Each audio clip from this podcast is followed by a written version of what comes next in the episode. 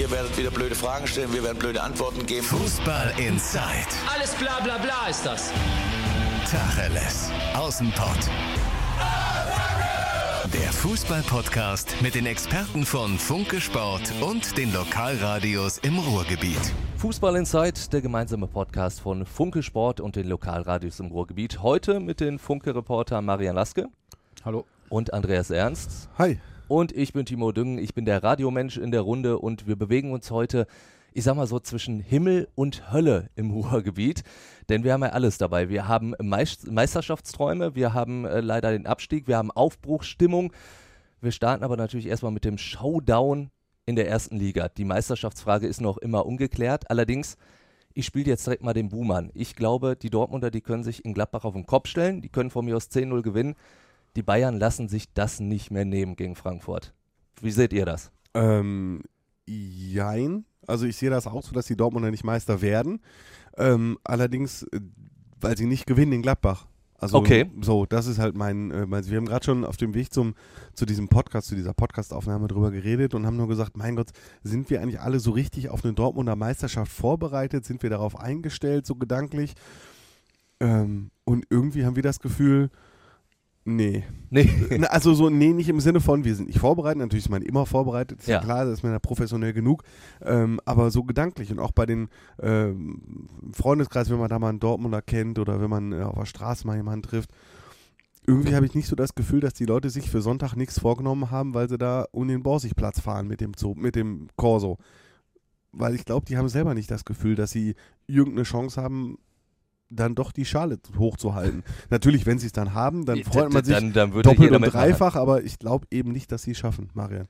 Ähm, ich kann mir schon noch vorstellen, dass es der BVB schafft. Ähm, ohne da jetzt eine genaue Prognose natürlich abgeben zu können, weil diese Saison ja bis jetzt relativ verrückt verläuft. Ich finde aber, wenn es einen Gegner in dieser Saison gibt, der die Bayern jetzt in so einem Spiel schlagen kann, dann ist das auf jeden Fall Eintracht Frankfurt, die, das darf man ja nicht vergessen, auch wirklich eine Mannschaft der Saison sind, auch wenn jetzt am Anfang ein bisschen geschwächelt haben. Jetzt haben sie aber eine Woche Pause, für sie geht es nochmal um alles und sie sind natürlich in der Lage, die Münchner zu schlagen. Ich war zudem ja letzte Woche am Samstag in Leipzig und da kam mir die Bayern fast schon zu selbstsicher vor, dass sie diese Aufgabe irgendwie schon schaffen würden, weil sie sind nun mal die Bayern und ja, so ein Unentschieden, das wird schon klappen. Und da habe ich mich halt gefragt, man kann Spieler natürlich nicht in den Kopf schauen und es ist halt immer ein bisschen äh, Küchenpsychologie, aber ob die wirklich eigentlich wissen, was sie da an diesem Samstag erwartet. Also ich meine, da kommt mit Eintracht Frankfurt eine Mannschaft, die bringt wieder 10.000 bis 15.000 Fans mit, die alle mit ihrem ganzen Herzen hinter dieser Mannschaft stehen, weil sie die so begeistert hat in dieser Spielzeit und die werden sich alle sagen, wir wollen hier dafür sorgen, dass wir nicht am Ende noch mit leeren Händen dastehen, weil das könnte ja bei Frankfurt passieren. Richtig. Sie könnten allerdings mit einem Sieg auch noch die große Sensation schaffen und in die Champions League einziehen. Ja, und deswegen werden die Frankfurter dieses Spiel wie ein Finale annehmen und werden alles da reinwerfen und sind deswegen natürlich in der Lage, die Bayern zu schlagen. Es kann aber auch unentschieden ausgehen und die Bayern haben auch die Klasse, das zu gewinnen. Von der Tendenz würde ich aber eher sagen, dass die Bayern dieses Spiel nicht gewinnen. Ich bin allerdings auch bei Andy, äh, wenn er sagt, man kann sich auch nicht sicher sein, ob die Dortmunder tatsächlich in Gladbach gewinnen, weil wenn Für die geht es ja auch um für die alles. geht es Also, um was, die haben eigentlich keinen Druck, die haben auch in dieser Saison schon gezeigt, dass wenn sie äh, ihre volle Leistungsfähigkeit auf den Platz bringen, sie auch in der Lage sind, äh, natürlich eine Mannschaft wie Dortmund zu schlagen. Und ähm, ja, ich finde, man kann halt bei den Dortmundern in, äh, in diesen letzten Spielen sowieso nicht mehr mit vernünftigen sportlichen Erklärungen kommen, weil äh, die sowieso so schnell von, von der einen auf der anderen Minute äh, wie wild nur noch auf, über den Platz rennen können, dass man äh, wirklich nicht sagen kann, wie die Dortmunder in Gladbach auftreten werden. Wie erklärst du dir es dann, dass sich ja zum Beispiel auch Hans-Joachim Watzke jetzt hingestellt hat und gesagt hat, ja, irgendwie so, ich, ich erwarte irgendwie, dass wir vor großen Dingen stehen. Ist das einfach so, um nach außen hin dieses Selbstbewusstsein zu zeigen, was vielleicht innen gar nicht so da ist? Sicherlich auch, aber ich kann mir auch vorstellen, warum soll ein Hans-Joachim Watzke nicht äh, überzeugt sein, jetzt Meister zu werden? Also ich meine, äh, was, was bleibt den Dortmundern anderes übrig? Sollen sie in dieser ganzen Woche sagen, äh, ja, wir, wir haben eh keine Chance und wir werden nicht Meister und wir wollen nicht? Äh, wenn, können sie jetzt auch noch mal alles in die Waagschale werfen, weil wenn sie es nicht werden und äh, nicht 3-0 gegen Gladbach untergehen, dann wird ihnen am Ende keiner einen Vorwurf machen. Und äh, Natürlich gibt es dann immer noch eine Menge Spiele, die man äh, heranziehen kann, wo man sieht, vielleicht haben sie da echt Punkte liegen lassen, die sie nicht hätten liegen lassen müssen, aber das ist halt immer irgendein Gerede. Ähm, das kann man hinterher eh immer wieder sagen, aber ähm, ich denke, Watzke weiß einfach, dass er mit so einer Aussage auch irgendwie ein Zeichen setzen kann, dass er ein bisschen so die Stimmung drehen kann, dass er überhaupt so ein bisschen sowas wie Euphorie schüren kann und das versucht er dann, glaube ich, einfach. Das ist natürlich in dem Fall dann einfach irgendwie ein gewisses, ist halt ein gewisses Gerede. Vielleicht auch so ein Ähm, bisschen Psychoterror light. Ja, was heißt Terror ist ein hartes Wort, ne? Aber es ist natürlich einfach, ja, es ist Meisterschaftskampf und warum soll man da nicht mal als Geschäftsführer von Borussia Dortmund mal einen Spruch raushauen, oder? Ich meine, macht ja auch mehr Spaß so. Ja, natürlich. Sein, sein, Ja. Trainer, sein Trainer, der macht es ja nicht. Ja, also, genau. Muss man Das ja auch kommt. sagen. Ja, So, der Watzke muss ja auch für ähm, den Lucien Favre so ein bisschen einspringen. das hast du jetzt gesagt, aber ist natürlich was dran. Aber er hat ja immerhin Ja. gesagt, die Titelchance ist nur da. Also das Ja. ist ja, ist ja für Lucien Favre schon fast offensiv. Ja, aber das, also wenn man ihn heute wieder bei der PK erlebt hat, da hätte Lucien Favre auch vor einem Spiel stehen können, wo es um Platz 11 geht oder so. Also das muss man, muss man halt sagen so. Also ich, äh, nichts jetzt gegen Lucien Favre als Menschen, ich schätze ihn, aber wenn er etwas sicherlich nicht kann, dann Euphorie herüberbringen. Also das ja, wir ist, haben uns äh, ja, wir haben uns ja gerade in den vergangenen nicht. Wochen hier in dem Podcast äh, Ja. drüber ausgelassen, ähm, über Lucien Favres Rhetorik und Ja. naja, die ist jetzt halt nicht so gut. Ja, und äh, es stimmt, wenn äh, Hans-Joachim Watzke dann ähm, einspringt, ist er auf jeden Fall jemand, der überhaupt sowas wie so, so, ein, so einen Kampfgeist herüberbringen kann, was äh, man jetzt von Lucien Favre sicherlich äh, weniger erwarten kann. Ja. Wenn Borussia Dortmund nicht Meister wird, wir haben auch gerade schon gesagt, trotzdem eine Riesensaison, man wird dann angreifen auf die neue Saison, da wird dann auch geguckt, wen kann man holen. Nico Schulz ist dann natürlich ein Thema, als Linksverteidiger soll ja quasi schon fix sein, dieser Transfer. Das ist ein Transfer, der durchaus Sinn macht. Er bringt Tempo mit, er ist genau auf der Außenverteidigerposition, wo Dortmund Schwachstellen hat. Ein guter Mann. Ja. Also, Transfer. ich, genau, finde ich auch. Also da kann man Haken dran machen, toll Ja. gemacht. Genauso wie bei Hazard auch, der soll ja auch so gut wie fix sein. Ne? Ja, das auch ist das, was Max Transfer. Eber, Max Eber suggeriert. Ne? Also die werden sich schon, wir werden uns schon einigen. Ne? Verhandeln halt, aber sie werden sich Ja, einigen. sie werden sich Fall. einigen, dann hast du schon äh, Hazard geholt, dann hast du ähm, Nico Schulz. Schulz. Schulz schon sicher und das ist schon mal cool. Das Also ist sehr schon mal eine cool. Gute Mannschaft. Sollte es dann sogar gelingen, Julian Brandt äh, nach Dortmund zu lotsen, was vor allen Dingen an Brandt liegt, ob er es überhaupt will, ähm, hättest du dich schon sehr, sehr, sehr gut verstärkt. Und gerade auf den Außenverteidigerpositionen ist klafft eine Lücke und ähm, da hättest du mit Nico Schulz ja eben auch einen Nationalspieler geholt. Ne? Das ist ja auch was wert, der wahrscheinlich zur EM fährt und äh, als eine Mannschaft oder als ein Verein wie BVB, wie der BVB, ähm, legst du natürlich auch Wert darauf, dass du gewisse Spieler hast, die auch in der Nationalmannschaft äh, antreten. Ja. Wäre mal wieder was Schönes, wenn nicht nur Marco Reus dann von Jogi Löw berufen wo, äh, würden wäre, Genau. ja, und- sondern halt wirklich auch mehrere deutsche Nationalspieler dann im, aus dem Dortmunder Trikot quasi den Adler dann überstreifen. Genau. Was sie übrigens, äh, man muss sagen, was der Do die Dortmunder haben auch deswegen derzeit so wenige Nationalspieler, weil halt viele Spieler, die es vielleicht hätten werden können, äh, in ihrer Entwicklung ein bisschen stagniert sind. Ne? Also so ein Maximilian Philipp, Julian Weigel, das wären ja eigentlich alles Kandidaten gewesen, die jetzt auch noch hätten im Kreis von Joachim Löw sein können. Äh, Gerade Philipp hat jetzt äh, in letzter Zeit aber nicht wirklich überzeugt und auch Weigel ist jetzt wieder besser in die Saison gekommen, aber ist irgendwie auch weit davon entfernt, nochmal von Löw eingeladen zu werden. Also es ist, die Dortmunder hätten schon Kandidaten gehabt. Man muss aber auch sagen, dass viele von diesen deutschen potenziellen Nationalspielern in der letzten Zeit irgendwie nicht wirklich einen Schritt weitergekommen sind. Wie seht ihr das bei Mario Götze? Der hat zumindest so nach außen hin, äh, nähert er sich langsam einer Form an, wo man sagen kann, Yogi könnte mal wieder anrufen. Ja, wird er aber nicht machen. nee, so Glaube le- glaub ich auch nicht. Nein, so leid es Also- mir tut. Also der, ich finde, man muss vor Mario Götze wirklich jeden Hut ziehen in dieser Saison, weil er hat sich da so reingekämpft. Äh, man sieht immer noch, welche unglaublichen fußballerischen Fähigkeiten er hat, aber er hat nun mal ein Tempodefizit, ähm, was sich einfach über die Jahre entwickelt hat. Und Joachim Löw legt großen Wert ab jetzt auf Tempo und dieses Fass will er, glaube ich, erst gar nicht wieder aufmachen, bevor er jetzt Mario Götze wieder einlädt.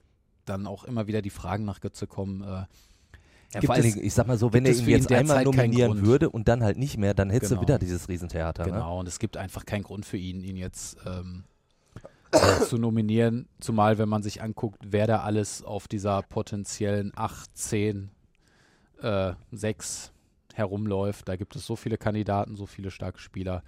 Da braucht es, glaube ich, kein Mario Götze. Auch wenn ich nochmal sage, er hat sich echt äh, herausragend in dieser Saison gearbeitet und ist echt bei Dortmund wieder ein Faktor, definitiv. Wobei, hatte der ein Defizit äh, oder hat sich das entwickelt? Das hat mich jetzt gerade ein bisschen gewundert. Der hatte doch noch nie Tempo so richtig. Ja. Du hast jetzt gerade so getan, als wäre der Usain Bolt gewesen vor zehn Jahren. Er war aber- Es ist halt langsamer geworden. Es ist- Die es ist- fußballerischen Zeiten waren es halt ist- damals anders. Na, na, na, das würde ich so nicht sagen. Es ist halt, es ist natürlich immer äh, schwierig zu sagen, woran es am Ende liegt, weil man nicht der Arzt von Mario Götze ist und sicherlich nicht die alle Trainingswerte einsehen kann.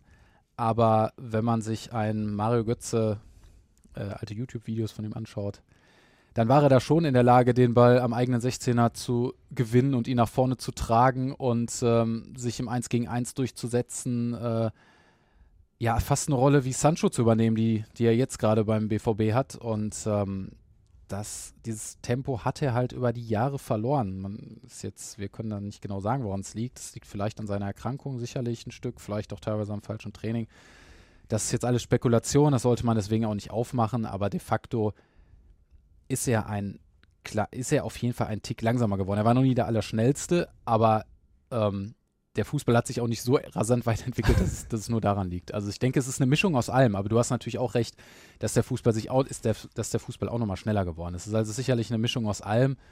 Ähm, naja, der Mario Götze mit einem Tempo von äh, Dembele wäre auf jeden Fall bei Real Madrid. Das stimmt. Also der Dortmunder Kader wird sich definitiv auch noch ein bisschen verändern dann in der neuen Saison. Auf Schalke ja höchstwahrscheinlich auch. Da muss was passieren. Dafür muss aber natürlich erstmal bei der sportlichen Leitung noch ein bisschen was passieren. David Wagner ist fix als neuer Trainer. Jetzt wird natürlich noch gesucht Sportdirektor und technischer Direktor, sprich Kaderplaner.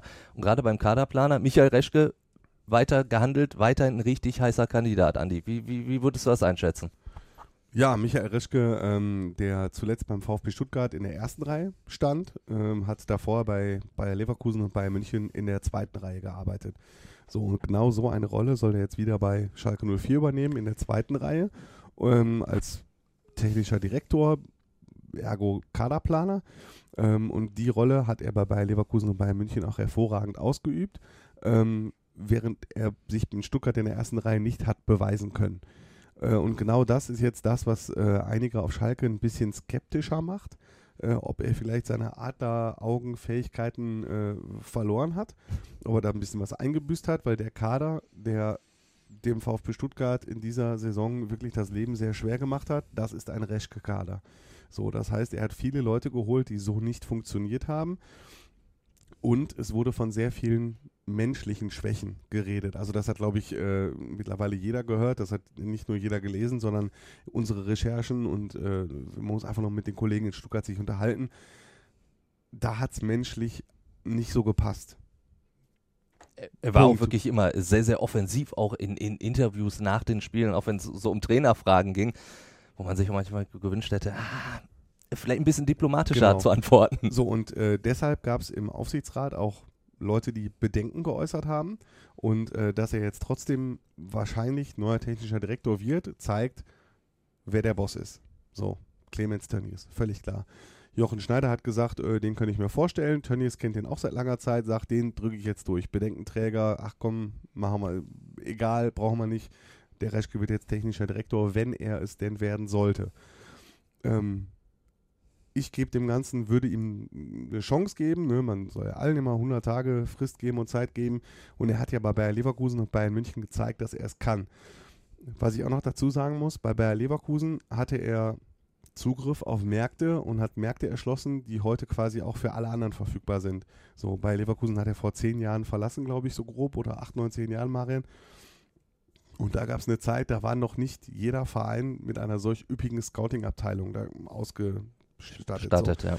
So. Und bei Bayern München hatte er natürlich finanzielle Möglichkeiten, die kein anderer hatte. So, da hat er vielleicht mal einen Spieler entdeckt, äh, den vielleicht jetzt nicht Paris Saint-Germain oder, ähm, oder Manchester United auf dem, aber der hat trotzdem halt 30, 40 Millionen Euro gekostet. So, ne? Und das kann er auf Schalke halt auch nicht.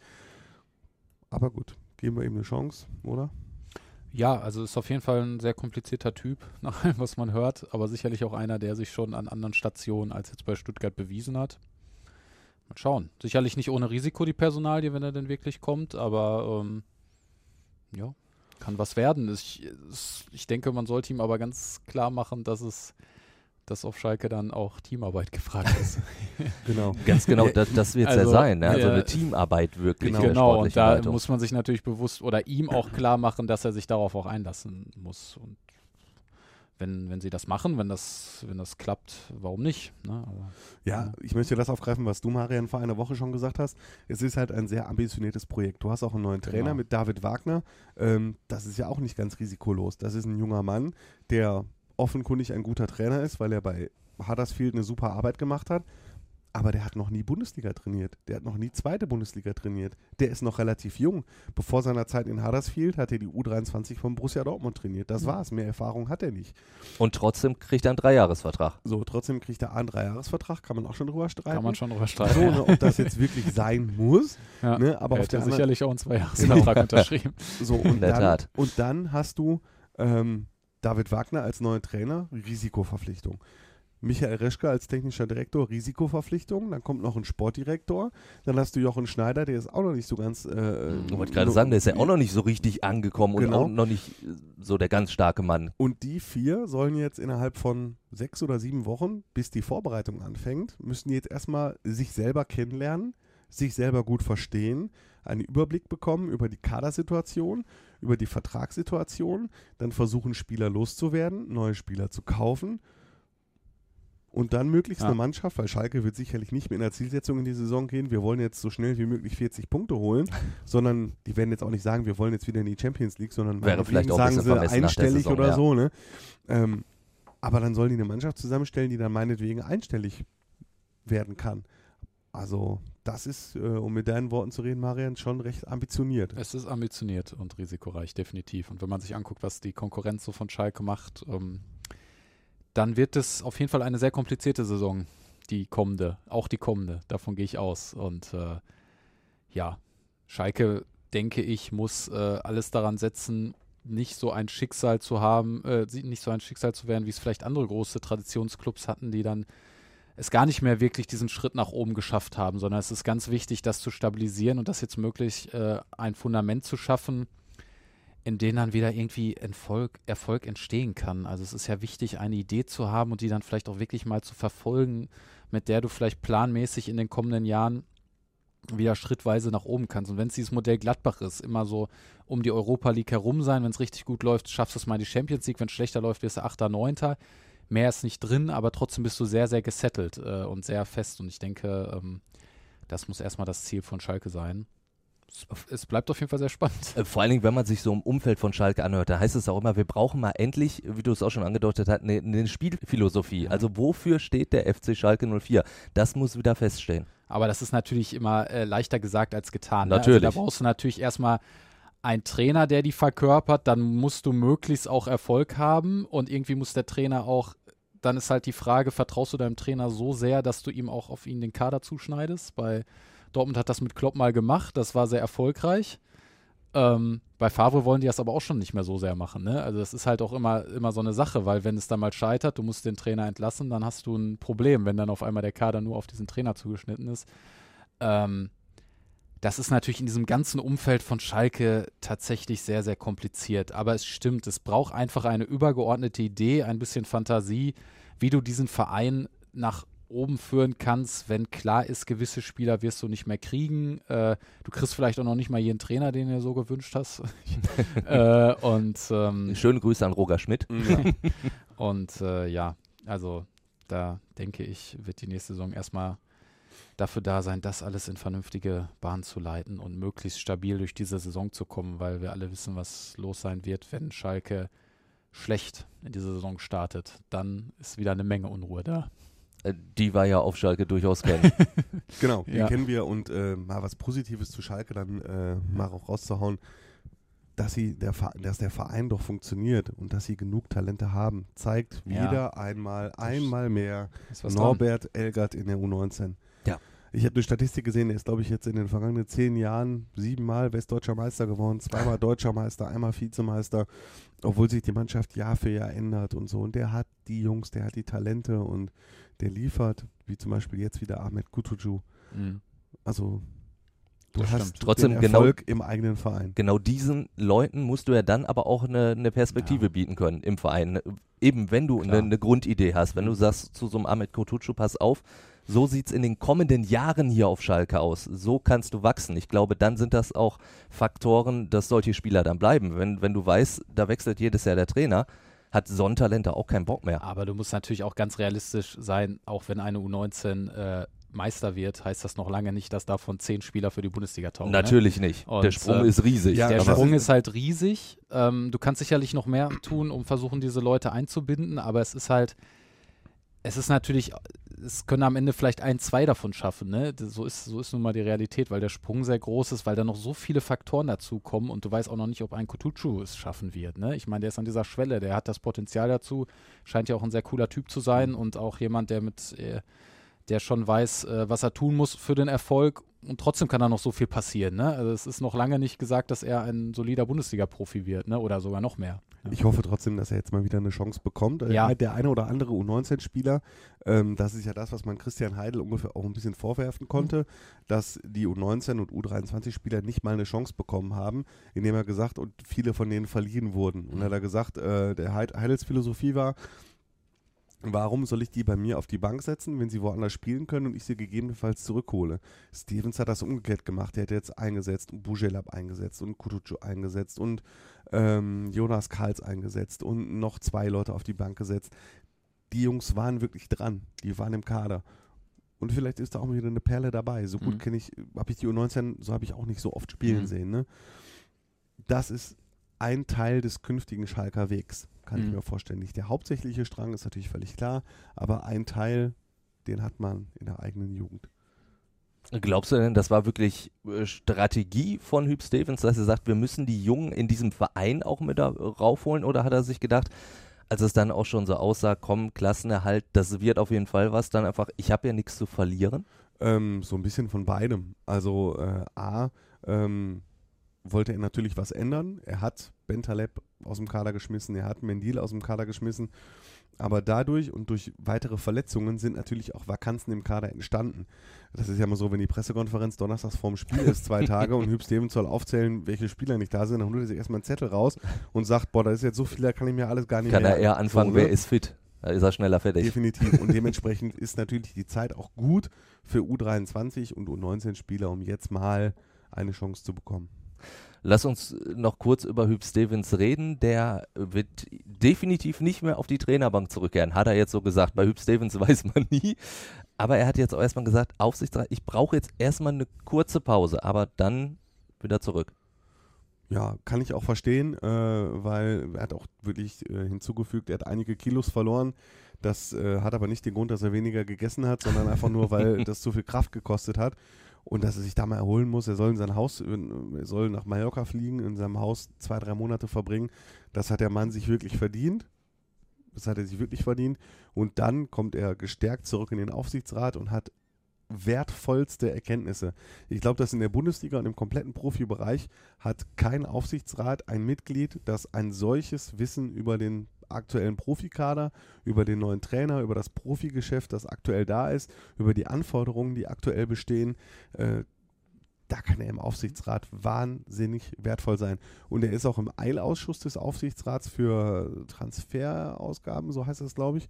Das heißt, äh, alle wichtigen Transfers, muss, da muss Hüb Stevens seinen Haken dran machen.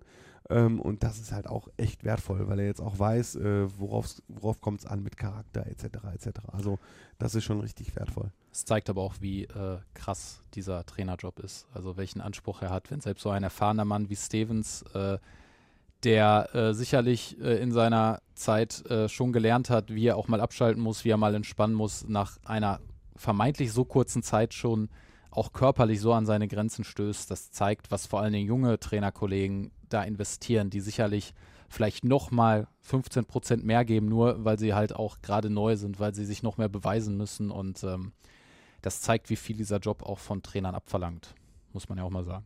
Weshalb Hüb Stevens deswegen wahrscheinlich auch jetzt immer wieder gesagt hat, wir haben Domenico Tedesco im Stich gelassen, der konnte das in diesen jungen Jahren gar nicht leisten.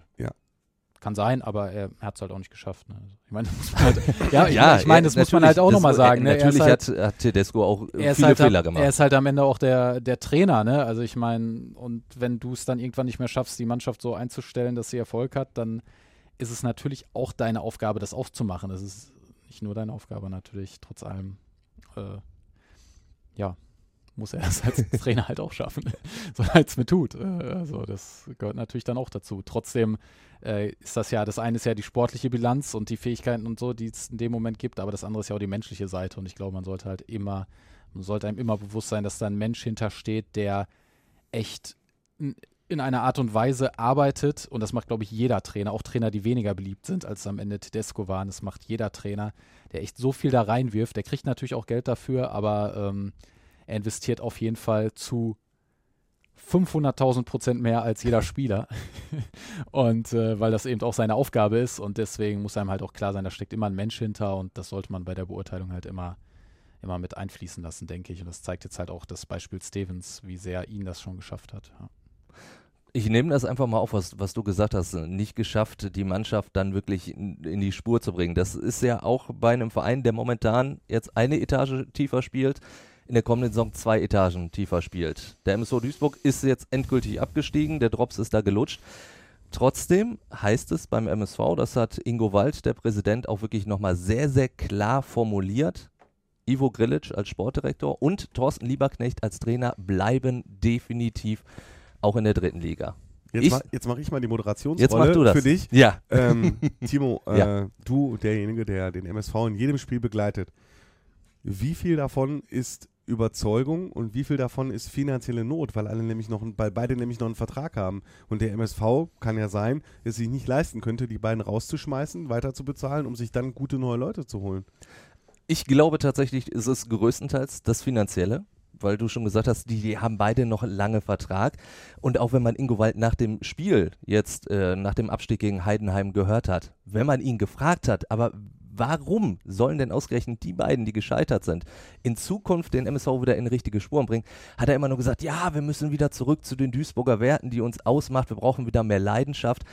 Er hat aber auch andererseits gesagt, dass halt wirklich beide gescheitert sind. Also er hat gesagt, keiner hat in dieser Saison keinen Fehler gemacht. Also keiner war fehlerfrei, dementsprechend die beiden auch. Und wenn Thorsten Lieberknecht sich nach dem Spiel wirklich hinsetzt und sagt, ich hab's nicht geschafft, aus dieser Truppe eine Mannschaft zu formen, hat er für mich auch offen gezeigt, ich bin gescheitert. Dementsprechend für mich absolut äh, sportlich nicht nachvollziehbar, dass Thorsten Lieberknecht auch in der dritten Liga Trainer ist. Finde ich also auch, du, du gehst halt mit einem Risiko in die neue Saison. Und du kannst in der dritten Liga im kommenden Jahr nicht erwarten, dafür ist die zu stark, dass du direkt wieder satt durchgehst. Und wenn du dann mit, nach sechs Spielen meinetwegen, mit zwei Siegen, zwei Unentschieden, zwei Niederlagen startest, dann hast du direkt wieder ein bisschen Unruhe drin. Ne? Also das verkörpert jetzt nicht gerade den Aufbruch, der nötig ist, wenn du relativ sang- und klanglos am Ende absteigst. Und dann halt auf die, ich meine, das ist jetzt auch nicht der erste Abstieg von Ivica Grilic, ne? Nicht Muss wirklich. man auch sagen. Also klar hat er, kann man auch sagen, der ist auch wieder aufgestiegen, zweimal mit den Jungs. Aber er hat nun mal auch zweimal zwei Abstiege zu verantworten. So ist es jetzt ja nicht. Äh, Vor allen Dingen, weil er auch sagt, jetzt äh, nach dem Spiel gegen Heinheim hat er sich das erste Mal wirklich hingestellt und hat gesagt, ja, natürlich habe ich nicht alles richtig gemacht. Aber er hat dann, meinte dann irgendwie so zu uns in die Runde, sagt er, ja, ihr habt doch auch alle gesagt, im Sommer habe ich gut eingekauft. Bloß, er wird dafür bezahlt. Also äh, dann, dann äh, schreibt ihr vorher nicht eine Rund-WhatsApp, wen soll ich kaufen? Also dementsprechend, den, den Schuh muss er sich ja auch anziehen und auch da, wie willst du das vermitteln, dass es jetzt wieder einen Neuanfang gibt? Du hast es auch gesagt, der MSV muss hoch, wieder. Das ist auch zumindest die, die Voraussetzung, die Präsident Ingo Wald setzt. Da kommen wir aber auch dann wieder zu einem Thema äh, Richtung Lizenz. Da muss der MSV ja auch ein bisschen gucken, wo kriege ich noch Geld. Und da habe ich das Gefühl, dass der Hauptsponsor Schau ins Land reisen da so ein bisschen andere Pläne hat. Andreas Rüttgers stand nämlich neben Ivo Grilic und äh, hat dann eher gesagt, ja, wir müssen mal gucken. Also es sieht ganz gut aus in Sachen Lizenz, wenn der MSV denn die Richtung einschlägt, dass man sagt, ja, wir sind so ein Ausbildungsverein, wir spielen dritte Liga und gut ist. Kann ja auch irgendwie nicht funktionieren, wenn, wenn das Präsidium ganz andere Pläne hat. Stimmt, definitiv. Ich bin total gespannt, wohin das am Ende führt. Äh, und klar ist, das muss schnell gehen. Weil die dritte Liga, Absolut. wann Die geht die dritte Liga los? Äh, 20. Juli 20. müsste Juli und ich glaube, die Vorbereitung beginnt, äh, also die beginnt sein. schon Anfang im, Juni, ja. Genau, die beginnt Anfang Juni und wir haben Mitte Mai. Ja. Also in zwei Wochen muss da eine neue Mannschaft stehen und bis in zwei Wochen muss da der Kader stehen, da muss, äh, müssen die Zugänge stehen, die Abgänge stehen und da sollte am besten auch, äh, sollten sich Sponsoren und äh, sportliche Leitung und Vorstand geeinigt haben, in welche Richtung gehen wir überhaupt.